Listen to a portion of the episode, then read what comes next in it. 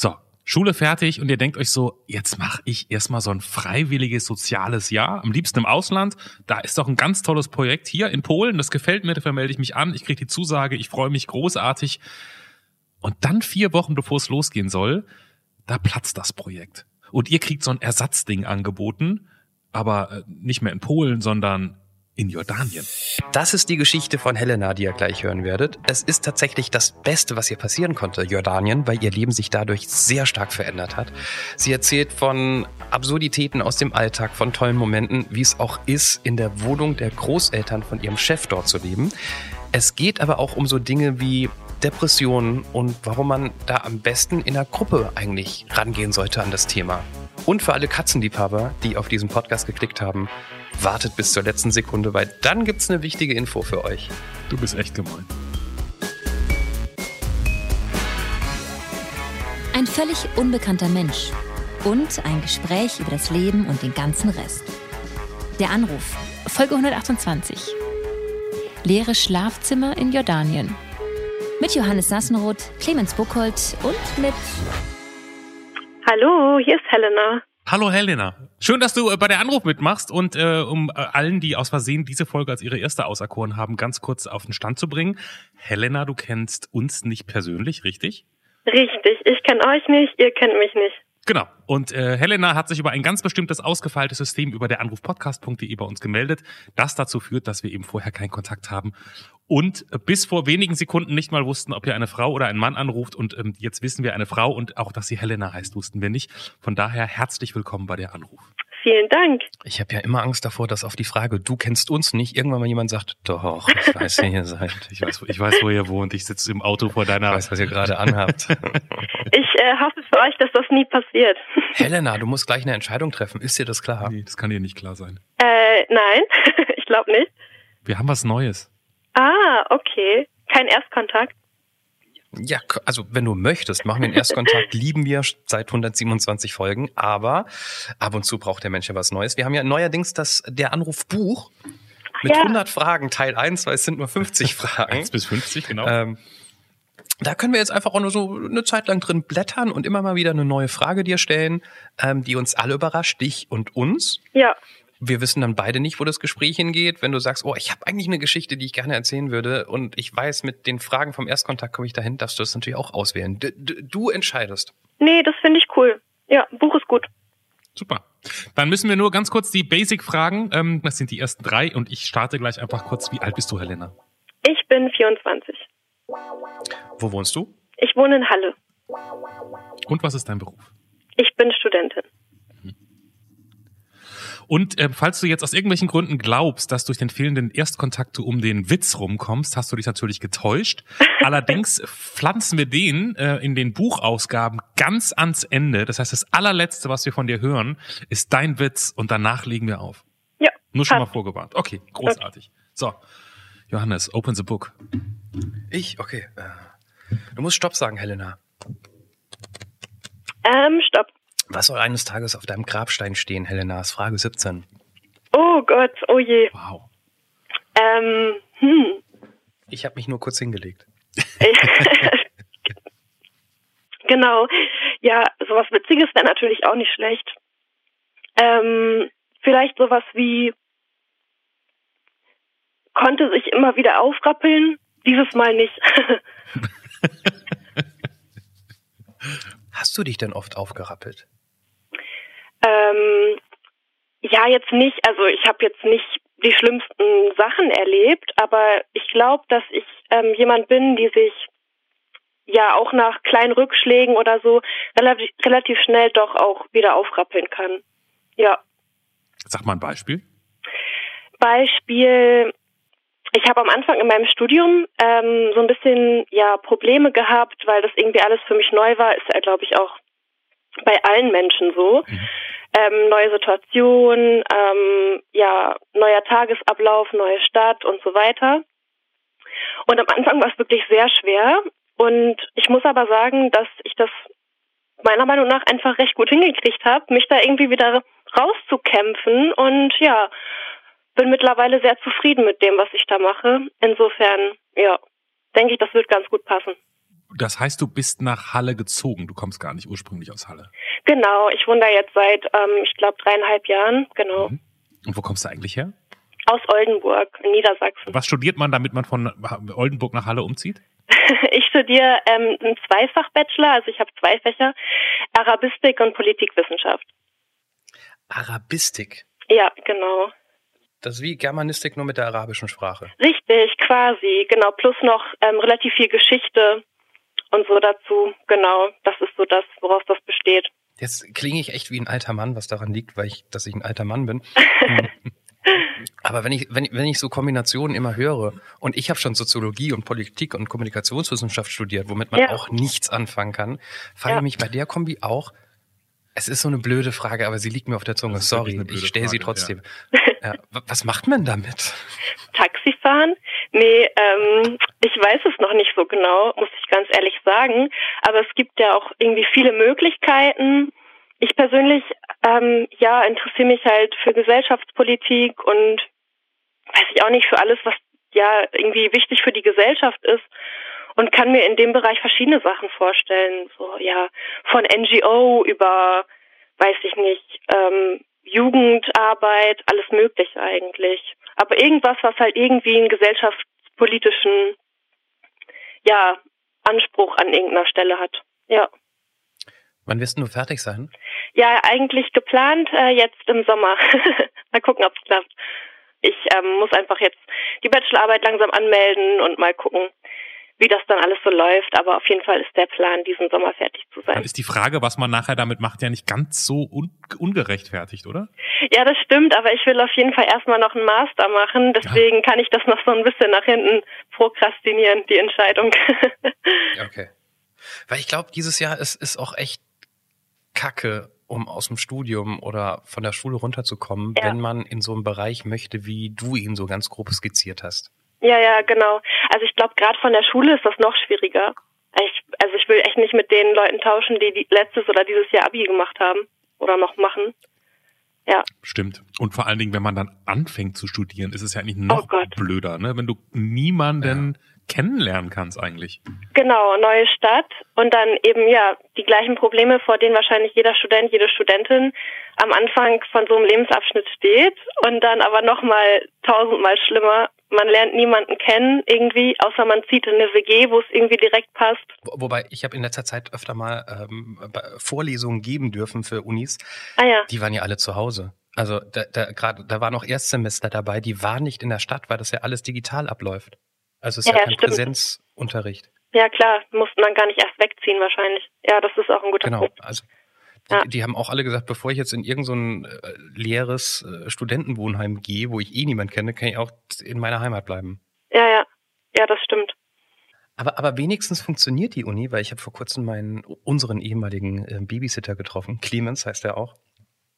Ist 26, hat irgendwann aufgehört, bei uns die Kinder Baby zu sitten, weil er nach Antwerpen, nee, nach Maastricht gegangen ist, um zu studieren. Mhm. Ich kann mir seinen Studiengang nicht merken. Das war auch irgendwie so European Business und City Building und bla bla bla.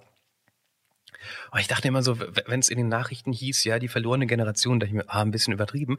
Aber als ich ihn auf der Straße getroffen habe, sagte er, ich habe keinen Job. Also er ist jetzt fertig ja. und in diesem Bereich NGOs und so weiter, da, da, da funktioniert ja viel über Finanzierung aus dem privaten Bereich auch. Ja, das genau. passiert alles nicht. Es gibt mhm. keine Spenden, es gibt kein Geld, es gibt keine neuen Projekte, also werden Leute nicht eingestellt.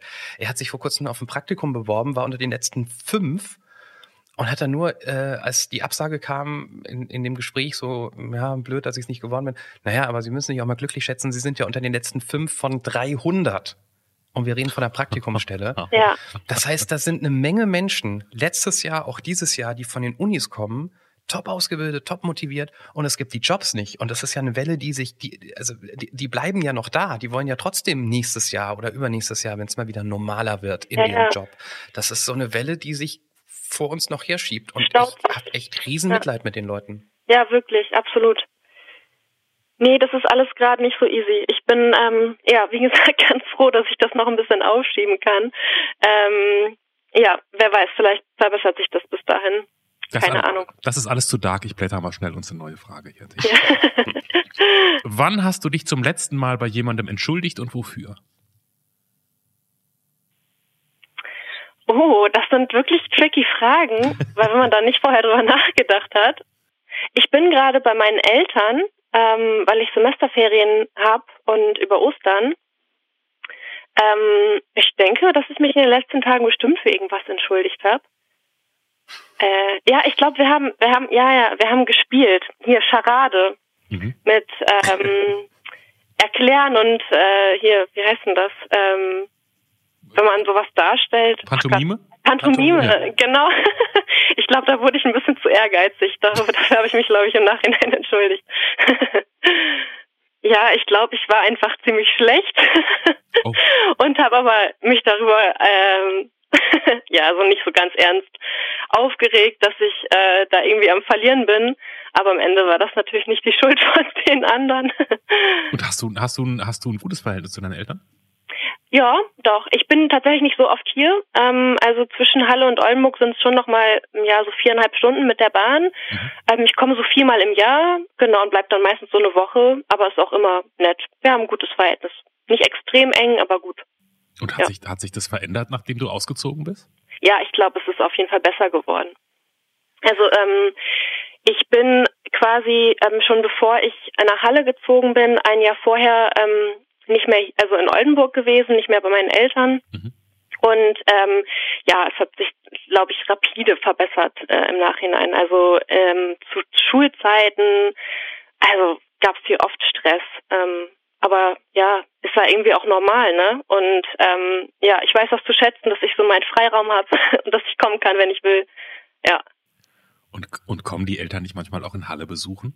Ja, manchmal. Und, ja, aber und, nicht so oft. Und ist, also ist, ich habe sowas, im, also als ich zum Beispiel früher nach Berlin, nachdem ich nach Berlin gezogen bin, kamen einem immer Leute in Berlin besuchen, das war mal ganz cool. Und dann kamen irgendwann meine Eltern mich besuchen. und irgendwie also, ich hatte nachher, als ich ausgezogen bin, auch ein deutlich besseres Verhältnis zu meinen Eltern, aber das waren immer irgendwie anstrengende Tage, fand ich so. Ja, das stimmt.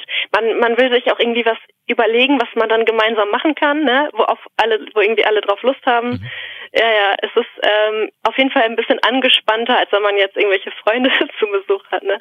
Ja. Und ich weiß ja nicht, wie, ja, das in Halle, wie das in Halle ist. In Berlin hat man ja auch immer so das Gefühl, man muss dann so auf die aufpassen irgendwie. Ah. Die, die, wissen nicht, wie man das U-Bahn-Ticket, die kommen halt vom Land, ne? Ich bin ja ursprünglich Landkind. Dann mhm. diesem, diesem U-Bahn-Ticket und so, und dann verstehen die das. Und man hat immer so das Ge man, und das macht das irgendwie anstrengend und dann irgendwie, wenn die jetzt zum dritten Mal irgendwie, ach so, das Ticket hätte ich aufbewahren müssen und so.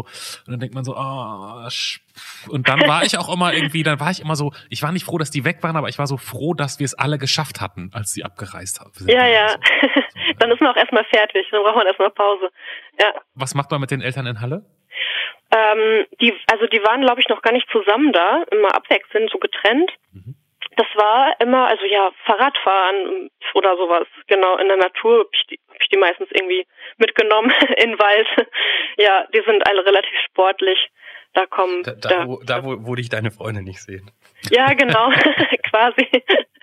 Ich fand es ja durchaus angenehm, wenn die Eltern mal da waren. Also ich bin jetzt auch nicht vor Freude im Fiat gesprungen, aber man hat endlich mal die Sachen machen können, die man sonst natürlich als 24-jähriger Student nie gemacht hat. In die Ausstellung und da mal hin. Ja, und das stimmt. Haus muss man sich mal so angucken. So dieses Touri-Programm in der eigenen Stadt.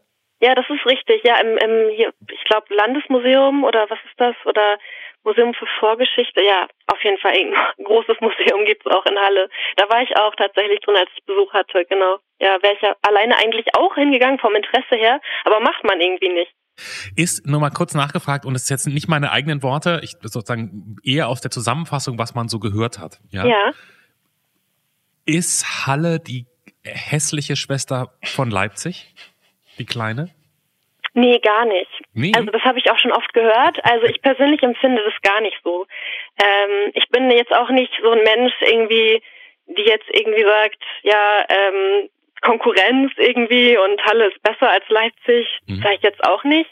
Aber ich persönlich mag Halle sehr gern. Ich finde auch Halle sehr schön. Mhm. Also hat natürlich auch super hässliche Ecken, aber ja, sehr Halle, normal. Halle Neustadt ist nicht so schön, glaube ich, ne? Richtig, ja. genau, aber das ist auch eigentlich sehr vorurteilsbehaftet, weil Halle Neustadt ist auch nicht so schlimm. Also gerade so Studierende, ähm, die frisch nach Halle ähm, gezogen sind, denken, also hören, glaube ich, auch oft nur Schlechtes. Habe ich am Anfang auch nur Schlechtes gehört. Mhm. Aber Neustadt hat auch einen totalen Charme. Das war halt in der DDR so ein neu Bauprojekt. Da wurden da die Häuser richtig aus dem Boden gestampft. Mhm. Und ähm, ja, war dann irgendwie so ein Riesenprojekt eben. Und heutzutage, ja, würde man das irgendwie so als Brennpunkt bezeichnen, aber ich empfinde das irgendwie gar nicht so und es hat auch seinen Charme. Und ja, Neustadt ist eigentlich ganz cool. Ich weiß nur, dass zu einer Zeit, als der du, ich muss gerade noch mal gucken, 24, so, also zu einer Zeit, als du ungefähr gerade geboren wurdest, ja. Gott, bin ich alt. Da war ich also so im, ich glaube so 97, 98, da war ich mal in Halle und ah, dann ja. sind wir auch durch Halle Neustadt gefahren und haben uns Leute vorher wirklich geraten, ähm, haltet nicht an und guckt, dass das Auto abgeschlossen ist. Ach krass. So, also nirgendwo parken, nirgendwo aussteigen, sondern ihr könnt da mal so, so durchfahren und euch das angucken, aber steigt da nicht aus. So, das war, glaube ich, mega übertrieben so. Okay, ja, nee, so schlimm ist es wirklich. Wenn ich jetzt, wenn ich jetzt nach Corona nach Halle gehe, ganz kurz, äh, drei Sachen, die ich sehen muss? Ähm, okay. Ich würde sagen, die Peisnitz generell, da fließt so die Saale lang, das ist so ein ähm, schöner, ganz schöner Park eigentlich. Mhm. Ähm, dann ähm, äh, ja, die Uni ist schön, also der Hauptcampus in der Innenstadt, sehr sehenswert. Und ähm, die Heide, würde ich noch sagen. Sehr schöner großer Wald, Naturschutzgebiet. Ich ja. werde mir merken, dass das in dieser Folge passiert ist. ähm, und, und melde mich dann nochmal, wenn es mir nicht gefallen hat. Ja, unbedingt. Bevor wir weiterblättern, früher in den Zeiten, als man noch gewarnt wurde in Halle Neustadt damals, bin ich auch mit dem Zug von Augsburg nach Berlin gefahren und dann fuhr der Zug noch so, dass er vor Halle, glaube ich, in Jena Paradies gehalten hat, was, glaube ich, aktuell nicht mehr so ist. Nee, glaube ich auch. Ja, aber, aber damals gab es diese Haltestelle wegen Bauarbeiten. Und ich fand es toll, dass ein, ein Freund, der da mal aus Berlin, es war ein Eng äh, französischer Freund, der konnte nur Englisch, kein Deutsch, der ist aus Berlin nach Augsburg mal gefahren und meinte dann, äh, warum heißen bei euch Bahnhaltestellen wie Pornodarstellerinnen? Was? Ja, we, we made a stop in Jenna Paradise. so habe ich es auch nie gesehen. Hammer. Neue Seite. Frage 5. Wann hast du zum letzten Mal geweint? Ich glaube zuletzt tatsächlich so in Verbindung mit ja Corona und irgendwie, ich glaube, dass das im Moment vielen durch den Kopf geht. Also ich glaube, ich hatte so ein bisschen äh, Stress. Ich habe letzte Woche Mittwoch noch eine Klausur geschrieben und danach ist dann so der Stress ein bisschen abgefallen und habe dann mit ein paar ähm, Freundinnen aus aller Welt irgendwie telefoniert und ja, dabei dann schon so ein bisschen Wehmut verspürt, dass das alles im Moment, also dass ich die Person gerne, also in echt alle sehen würde. Ja, ich glaube, da habe ich ein bisschen geweint. Sehr nachvollziehbar. Ja. Würde ich, würde ich sagen. Wen vermisst du am meisten? Also ich glaube, so eine Person konkret ähm, gar nicht, aber ich vermisse es ja irgendwie, dass es möglich ist, dass man irgendwo hinfahren kann. Ne? Also ähm, also ich bin tatsächlich auch, ähm, ja, also ich wohne auch gerne in Deutschland, aber ich werde auch nicht für ewig, glaube ich, hier wohnen. Mhm. Und zumindest nicht für immer. Und ja, ähm, ich war vor dem, vor dem Studium, war ich ein Jahr in Jordanien und das vermisse ich sehr. Da würde ich ähm, gern meine Freunde von dort, die würde ich gerne mal wiedersehen. Wow. Ja. Ein Jahr in Jordanien, was macht man da? Ich habe da einen Freiwilligendienst gemacht. Ähm, also das nennt sich, das ist so ein festes Programm äh, europäischer Freiwilligendienst. Gibt es auch in Ländern, die nicht zu Europa gehören, anscheinend. Und ähm, ja, genau, da habe ich dann ähm, so eine Stelle in so einem, ähm, auch in so einer NGO gehabt quasi.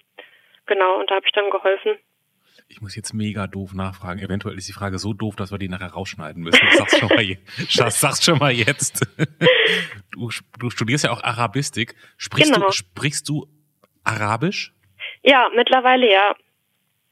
Genau, also ähm, ich muss sagen, das Studium, also bei Arabisch ist das so ein bisschen, ja, einfach komplizierter, weil es einfach nicht so das eine Arabisch mhm. gibt. Es gibt halt ähm, die Hochsprache, Hocharabisch, das ist das, was man in der Uni auch lernt und ähm, ja, wo auch jetzt zum Beispiel Nachrichten und so ähm, mit, ähm, ja, also auf, mhm. auf dieser Sprache, auf dem mhm. Hocharabisch sind halt Nachrichten und solche Geschichten, teilweise auch Filme, aber alles andere ist halt Dialekt und Dialekte sind in jedem Land, teilweise in verschiedenen Städten in, im gleichen Land äh, völlig unterschiedlich.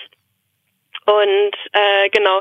Und sprechen habe ich lange ähm, nicht so richtig gekonnt. Also ich hatte damals vor dem Studium, ja, habe ich mir so die Grundkenntnisse irgendwie angeeignet. Also ja, wie man im Taxi sagt, was man möchte oder im Restaurant, ja, oder Hallo Tschüss, also den Standardfloskeln mhm, sozusagen, ne? Und letztes Semester, also jetzt im Winter, habe ich quasi ähm, ein Auslandssemester auch nochmal in Jordanien gemacht, allerdings halt online. und äh, ja, da habe ich dann ganz gut sprechen gelernt und Scheiße. mittlerweile kann ich auch sprechen. Und eigentlich, wenn du, wenn ohne Corona wärst du dann nochmal hingefahren? Genau, ja, das war schade. Ach, erzähl uns mal, wie ist denn Jordanien? Ich weiß gar nichts über Jordanien, muss ich gestehen. Nicht viel. Ja, wie ist Jordanien? Auf jeden Fall vielfältig. Und ja, also mir hat's eben auf jeden Fall so gut gefallen, dass ich mich dafür dann für mein Studium habe inspirieren lassen quasi. Okay, ja. aber nochmal, wenn du jetzt sozusagen, du stehst da morgens auf, was, was siehst du, wie sind die Menschen drauf, was isst man, wie, wie ist man in, gib uns ein bisschen Jordanien.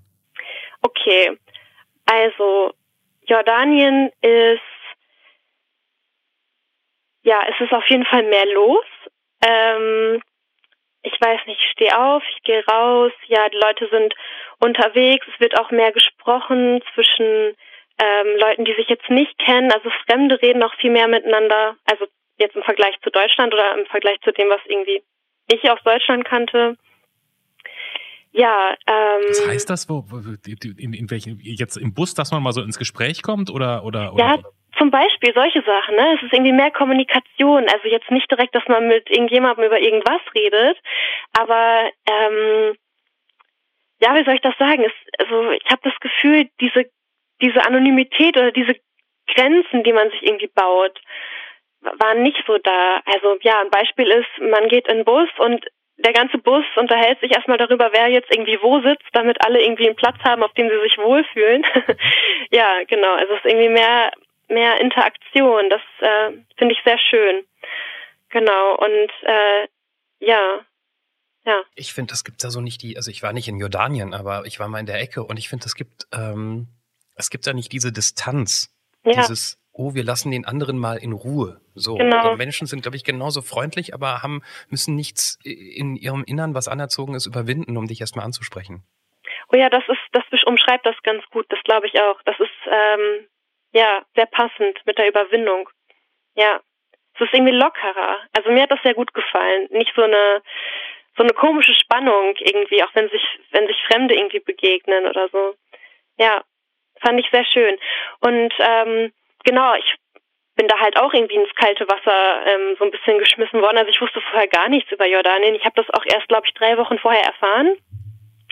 Und dann, genau, bin ich da einfach hin ja, äh. Was heißt, du hast das erst drei Wochen vorher erfahren? Das wird man so zugelost, oder? Nee, ich hatte tatsächlich vorher ein anderes Projekt und das wurde damals dann spontan abgesagt. Ich glaube, die so. haben irgendwie nicht genug Gelder gehabt okay. oder so. Mhm. Mhm. Und das wäre nicht in Jordanien gewesen? Das war in Polen, also was ganz anderes. Ah, aua. Und dafür hattest du dich ursprünglich beworben, sozusagen? Ja, ich hatte mich ganz ursprünglich für verschiedene Projekte beworben und hatte dann irgendwie aus dem Bauchgefühl heraus entschieden. Also ich hatte da auch noch irgendwas in Spanien und noch irgendwo. Und mein Bauchgefühl war bei dem Projekt in Polen irgendwie, hat also am besten gepasst.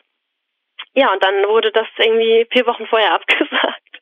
Und dann, ja, hat meine Sendeorganisation quasi, also die, die mich da hingeschickt mhm. haben, dann ähm, noch schnell was Neues aufgetrieben. Wow, das ist man aber auch mit, mit, mit, mit pochendem Herzen im Flieger, oder?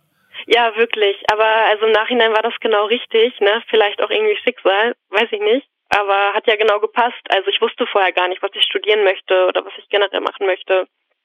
Und ja. Wie genau hast du in Jordanien gewohnt?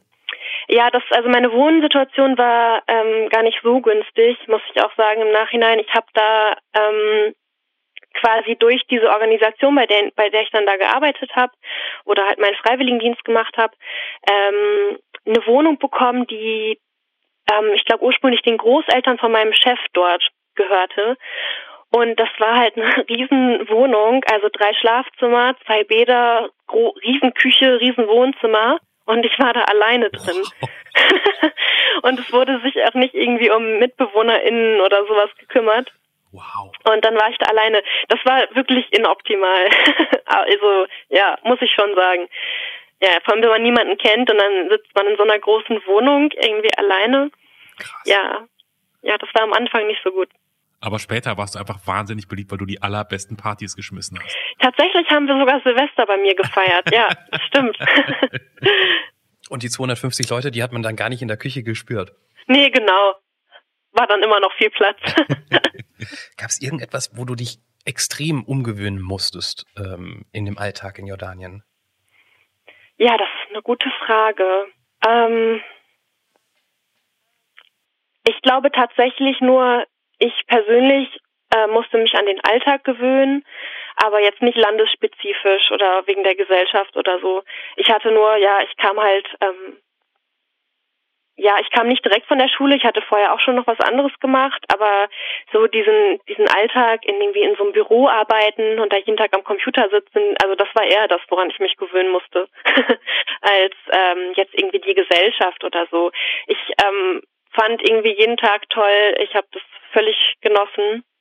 Ich bin quasi morgens immer, wenn ich aufgestanden bin, also in, in also ich war da in der Hauptstadt, also in Amman und da gibt's nicht so ein richtig gutes Netz von öffentlichen Verkehrsmitteln. Also es gibt halt Busse und es gibt quasi so Sammeltaxis, die an einem festen Ort losfahren und auch eine feste Strecke fahren.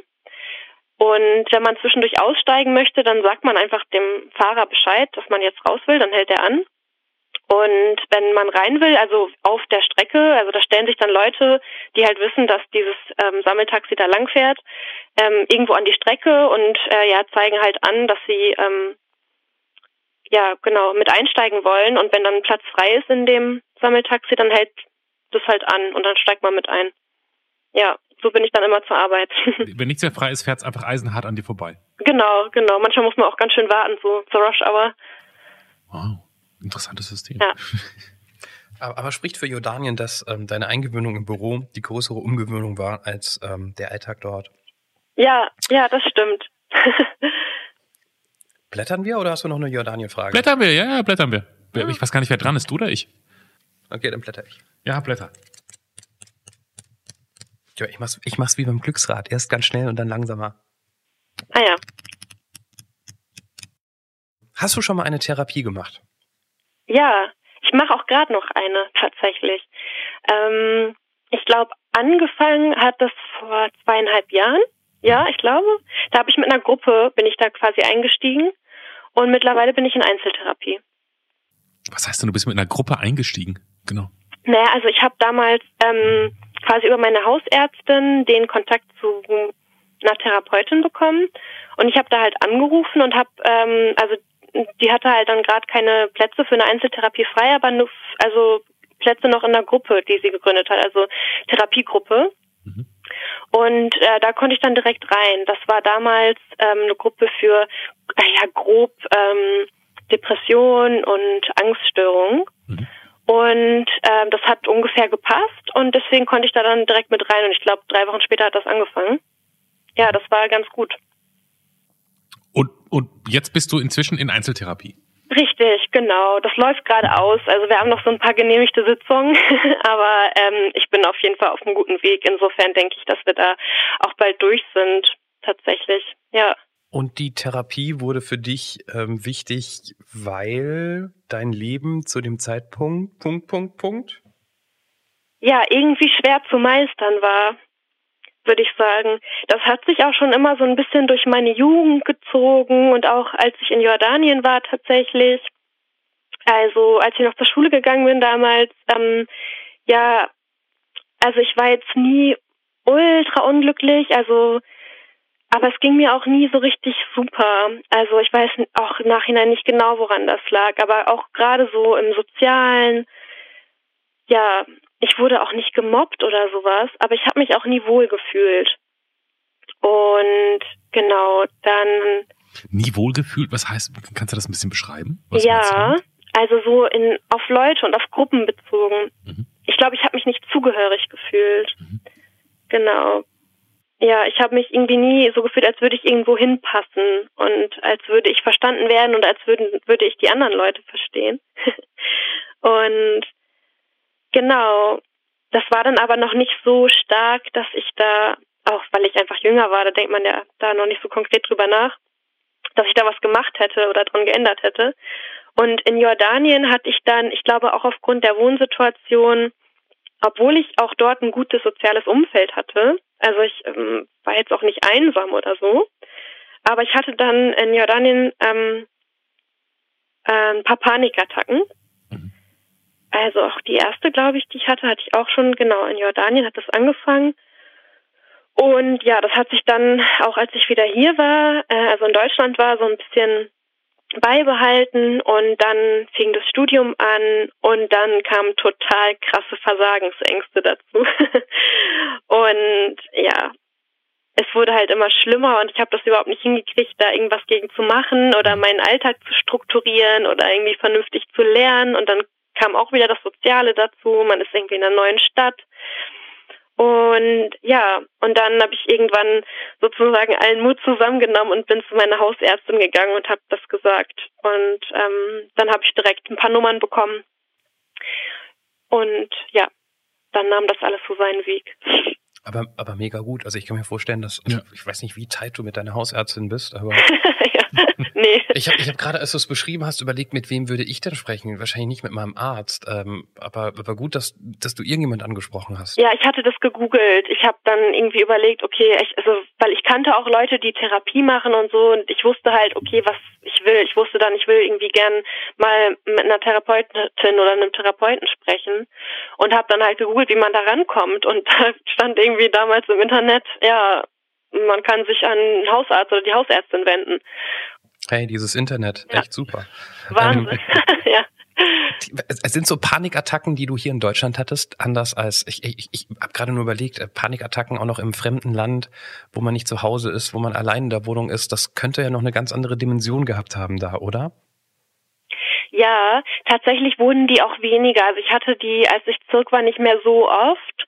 Ich kann mich da, also ich hatte insgesamt jetzt auch nicht ultra viele. Aber ich hatte in Jordanien eben so drei, vier.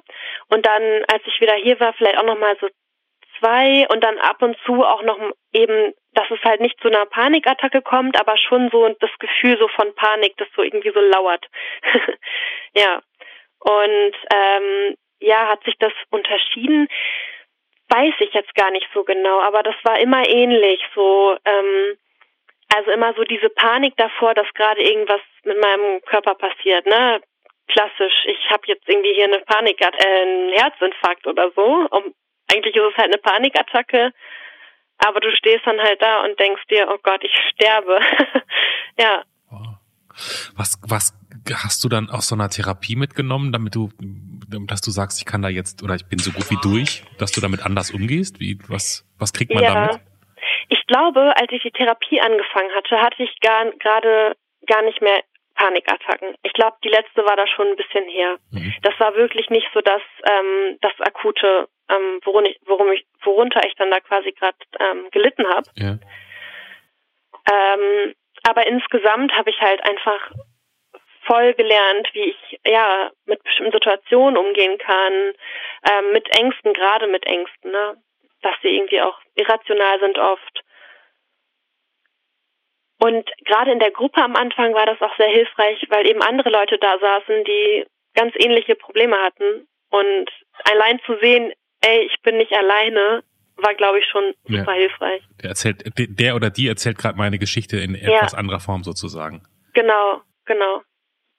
Das ist ja auch etwas, was, was, also nicht, dass wir hier therapeutische ähm, Behandlung machen oder Aufklärung oder wie auch immer, ähm, aber was mich immer total freut, wenn, wenn Leute als Feedback auf, auf, auf der Anruf schreiben, hey, die Person, die ihr da hattet, die, die hatte sowas ganz ähnliches und das hat mir irgendwie Mut gemacht, dass ich nicht der Einzige bin. Also egal, welche Form man wählt, ob man einen Podcast anhört, ob man in eine Gruppe geht oder in Foren liest, dieses Ich bin nicht die Einzige ist, glaube ich, schon mal die halbe Miete, ne?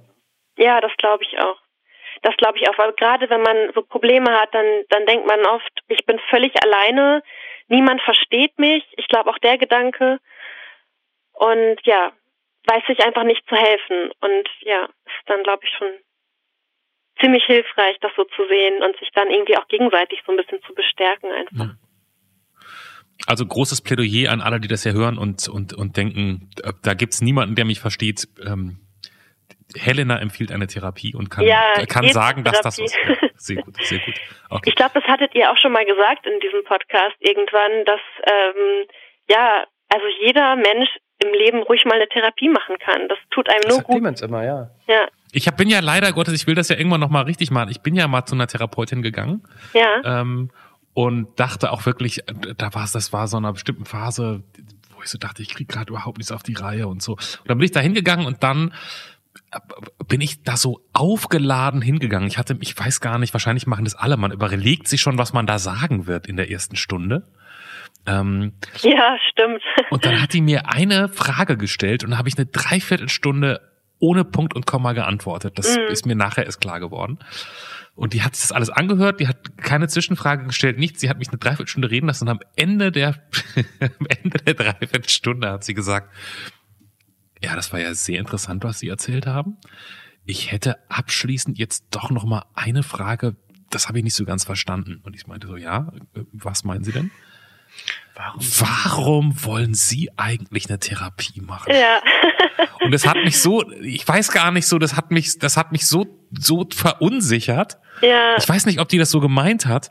Und danach habe ich gedacht, ich mache das Buch nochmal zu und komme vielleicht in zehn Jahren wieder so. Und das, ich will das auch immer noch machen. Und ich, jeder, der das, also ich, ich bin immer noch der, der Ansicht, dass jeder das wirklich irgendwann mal machen sollte, weil es, glaube ich, so eine gute Auseinandersetzung mit sich selber ist, so ein, so ein, so ein, so, ein, so was Besonderes, was man im normalen Leben ganz selten kriegt einfach. Ne? Ja, auch was Reflexion angeht. Ja. Also zu wissen oder zumindest irgendwie Tools dafür zu haben, um versuchen zu verstehen, was passiert gerade mit mir oder warum bin ich gerade so und so, warum reagiere ich so und so auf die und die Situation. Mhm. Das ist hilfreich, ja. Ja, aber das ist wirklich nicht so sensibel, wenn dann ja, also man geht ja auch nicht ohne Grund da erstmal hin und dann direkt zu hören, ja, sie haben ja eigentlich gar nichts zu suchen. ich, weiß, ich weiß bis heute nicht, ob das wirklich das war, was die also ob das wirklich oder ob die wirklich von mir wissen wollte, fassen Sie das auch nochmal zusammen. Aber ich habe es eher so ah. verstanden wie, ich verstehe wirklich nicht, was Sie hier, warum Sie hier, warum Sie hier sind. Und das irgendwie hatte alleine diese Stunde schon sowas, ich habe mich danach nochmal selber hinterfragt und was habe ich da eigentlich erzählt und und so oh ne, Innenwirkung, Außenwirkung und so. Das war ganz gut eigentlich. Trotzdem stand am Ende dann nicht die große Therapie, auf die ich irgendwie große Lust hatte. Und das steht auf jeden Fall noch auf meiner Liste. Also das, ähm, das, das will ich auf jeden Fall nochmal machen, ähm, weil ich glaube, dass das einfach eine sehr starke Erfahrung ist und jeder, der es gemacht hat, sagt's ja auch. Du bist ja, ja. Der, der, der nächste Beweis. Aber daran, an so einer Situation sieht man, finde ich auch schon, dass es auch wirklich ähm, ähm, vom Therapeuten oder von der Therapeutin abhängt, weil da kann auch total viel Scheiße passieren in der Therapie. Also da kann auch viel noch verschlimmert werden. Mhm. Und ähm, gut, in dem Fall weiß man jetzt auch nicht, wie sie es gemeint hat, aber ähm, das kann eben auch so sein, dass eine Person am Anfang sich noch nicht so richtig öffnet, weil sie noch nicht so bereit dafür ist und dann quasi sich total zurückgestoßen fühlt durch so eine Frage. Ja, genau. Und obwohl eine Person das vielleicht sogar nötig hätte, dann nicht mehr wieder hingeht. Ja. Äh, es ist natürlich auch schwierig, ja. ja. Also ich habe auch schon Geschichten gehört von, man hat dann ja immer so einen Ersttermin, ähm, die wirklich negativ waren und wo den Leuten überhaupt nicht geholfen wurde. Mhm. Also da muss ich mir auch glücklich schätzen, dass es bei mir direkt so gepasst hat mit der Therapeutin. Ja. Ja. Und, und eben, dass du über diese Gruppe reingekommen bist, wahrscheinlich. Ja, genau. Das macht es schön genau. viel einfacher, ne? als wenn man direkt so im, im, im Rampenlicht steht, sozusagen. Ja. Ja. Ich äh, blätter mal wieder eine Runde, Helena. Ja, gerne. Guck mal, was wir haben. So, Frage 35. Oh, die ist ein bisschen harmlos. Hast du schon mal, hast du schon mal was gewonnen? Oh, die ist wirklich harmlos. ich habe ähm, vor zwei Jahren mal bei ähm, Instagram bei einem Gewinnspiel mitgemacht und da habe ich was gewonnen. Da habe ich nämlich einen äh, Ramadan-Kalender gewonnen das ist quasi dann wie ein Adventskalender, nur halt für den Ramadan. Und da war dann immer eine ähm, Dattel drin mit äh, Schokolade umzogen halt. Und statt dem Dattelkern war eine Mandel da drin. Und die sollte wow. man dann jeden Tag ähm, zum Fastenbrechen quasi essen. Ja, doch, das habe ich mal gewonnen. Ich wusste nicht, dass es Ramadan-Kalender gibt. Wieder was gelernt. Ja, ist auch, glaube ich, eine neue Erfindung. Ja, ja. Wie, wie viele Türen hatten der Ramadan-Kalender? Da 30. Boah. Ja. Du hast was bekommen für deinen Preis. Vielleicht muss man dieses Adventskalender-Thema nochmal neu denken und andere Sachen finden. Schwangerschaftskalender. Neun Monate, jeden Tag eine saure Gurke.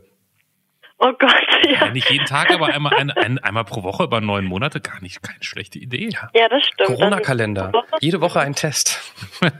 Ja, wann hat der Corona-Kalender denn sein Ende? Genau, Ist dann wie- die Frage. Wie viele Türchen hat er denn? ja. So, ich schieße noch eine letzte hinterher. Gucken, was wir noch haben. 29. Gibt es jemanden, der dich nicht leiden kann? Weißt du von jemandem? Ach, bestimmt. Ich hatte mal ähm, auf einer WG-Party ein ganz komisches Erlebnis. Das war bei, also ich habe ähm, mittlerweile wohne ich alleine. Ähm, ich habe die ersten zweieinhalb Jahre in Halle ähm, in einer WG gewohnt. Und da hatte ich irgendwie, da hatten wir eine WG-Party organisiert und Leute, die, ähm, also so eine Gruppe Mädels, die ich vom Sehen kannte, die eine wollte auch bei uns, ähm, ich glaube, einziehen mal, als ein Zimmer frei war. Äh, naja, die waren auf jeden Fall über meinen Mitbewohner da, nicht über mich. Und die waren dann aber irgendwie in meinem Zimmer und weil halt alles so offen war. Und ähm, ich kannte die, wie gesagt, vom Sehen, aber nicht gut. Aber auf jeden Fall kannten die mich auch. Und die haben laut mehrerer Leute, die sich noch in dem Raum befunden haben, äh, die ganze Zeit über mich hergezogen. Also ich würde sagen, die mochten mich nicht so gerne. Äh, ich ich also glaube auch nicht, dass die ähm, das spontan entschieden haben oder so. Also ich glaube schon, dass die mich kannten. Ja. Und äh, ha- haben die anderen Bekannten, die da auch mit im Raum waren, erzählt, warum sie über dich gelästert haben? Ähm, ja, ach, die haben, ich hatte da so ein feministisches Poster hängen und irgendwie haben die darüber gesprochen und gesagt, ja, also, also so getan, als würden sie das ja viel besser wissen und das ist ja Quatsch, was da drauf stände und so und ja, solche Geschichten. Ich glaube, die konnten mich nicht leiden aus irgendeinem Grund. Aber ansonsten weiß ich es jetzt nicht konkret. Ich kann ja, Ja. an der Stelle, ich glaube, ich habe schon mal erzählt über meine Lieblingsgeschichte, ne, vor ein, zwei Jahren, zwei Jahre, glaube ich, ist ja Hochzeit. Man sitzt so mit irgendwelchen Leuten am Tisch, die Mhm. man noch nie kennt. Man Ja. versucht so ein Smalltalk, rechts neben mir sitzt jemand und ich fange so das Gespräch irgendwie an, ich weiß gar nicht, mit irgendeiner, hey, wie kennst du denn den Bräutigam Frage oder irgendwie sowas. Und diese Person dreht sich eben zu mir und sagt, ähm, ich möchte mich gerne nicht mit dir unterhalten. Danke. oh Gott. denkt so, wow, wow, also so, also man hat schon Ablehnung im Leben erfahren, aber das war schon in der Direktheit ähm, so, ja. Auf der einen Seite wenigstens ehrlich, aber, aber aus, aus der Stimmung kommst du ja auch nicht mehr raus, oder? Also das, das bleibt ja den ganzen Tag hängen. Das Gute war, ich war eh nur das Plus eins, ich war nur die Begleitung und ähm, bin dann, hab mich dann, glaube ich, noch, hab mich noch ein bisschen mit Alkohol getröstet und bin dann irgendwann dezent da rausgewankt. So. Oh nein. So, ja. Ja. Aber das ist seltsam. Ich finde so, wenn man, also ich kenne so, ich, also zum Beispiel Leute, mit denen ich früher gearbeitet habe, und ich kenne jemanden, der mich wirklich nicht leiden kann. Also ich muss jetzt auch nicht das Gespräch suchen und das nochmal alles aufarbeiten, aber irgendwie ist das auch komisch zu wissen, dass dich Le- Leute ganz explizit, also in meinem Fall finde ich das so, dass Leute einen ganz explizit ablehnen. So, das, ähm, Aber das ist ja nichts grundsätzlich Negatives, also für die Personen dann, die einen halt irgendwie blöd finden. Aber grundsätzlich haben die Personen zumindest eine Meinung über einen. Und ähm, das heißt ja auch, dass man für irgendwas steht. Und vielleicht finden die das, wofür ich oder man in deren Augen dann steht, das finden die dann irgendwie blöd. Aber das heißt auf jeden Fall schon mal, dass man irgendwie, ja, irgendwas hat, was Leute an einem sehen oder auf jeden Fall irgendwie schon mal nicht irgendwie untergeht in der Masse. Kann ja auch was Positives sein. okay, so, ne, so nehme ich es mit. Das ist ein, Ja. ähm, danke, Helena. Gerne. Hass ist auch eine Emotion. Besser als Eben. äh, egal sein. Ja. Ja. ja, eben. Helena, bevor wir deinen Hammer wahrscheinlich feministisch eingefärbten Witz hören, das ne, würde ich mir wünschen, ähm, müssen wir natürlich noch wissen, was die anderen schon seit einer Ewigkeit sehen, während sie diesen Podcast hören, nämlich was ist auf deinem Folgenbild? Oh ja, ich habe hin und her überlegt. Ähm, mir ist nichts Gutes eingefallen, aber ich glaube, so Katzenbabys sind immer süß. Cat Content, das gibt gute, das gibt viel Klicks, uns gefällt Oder? das. Nee, du denkst genau richtig, du denkst genau richtig, das können wir gut vermarkten. Das Ich, funktioniert ich habe manchmal Angst, dass unser neues System für das Folgenbild total irritierend ist, weil es ganz selten was mit dem Inhalt der Folge zu tun hat. Ah ja, dass, dass man das sieht und irgendwie erwartet, dass es jetzt hier voll um Katzen geht. Ja, klar. Also sorry an alle Katzenliebhaber, aber wenn ihr schon mal da seid, es ist vielleicht eure erste Folge, aber wir sind schon bei weit über 120 Folgen. Geht gerne zurück in den Feed, da wo, wo ihr es gefunden habt. Ähm, wir haben so viele schöne, lebendige, wahre, lustige, emotionale, spannende Geschichten aus Deutschland gehört. Ähm, hört sie euch doch auch gerne an. So. So, Ja, vielen Dank fürs Gespräch. der Vorhang geht auf, das Spotlight ist auf dich gerichtet und hier kommt dein ganz großer Auftritt im äh, der Anruf Comedy Club. Viel Spaß. Ja, also ich hätte tatsächlich einen Witz über Prokrastination, aber den erzähle ich lieber ein anderes Mal. Das war Der Anruf. Von und mit Clemens Buchholz und Johannes Sassenroth. Technische Unterstützung Andreas Deile. Die Stimme im Layout, also ich, Andrea Losleben. Für mehr Infos und Mitmachen der Anruf podcast.de.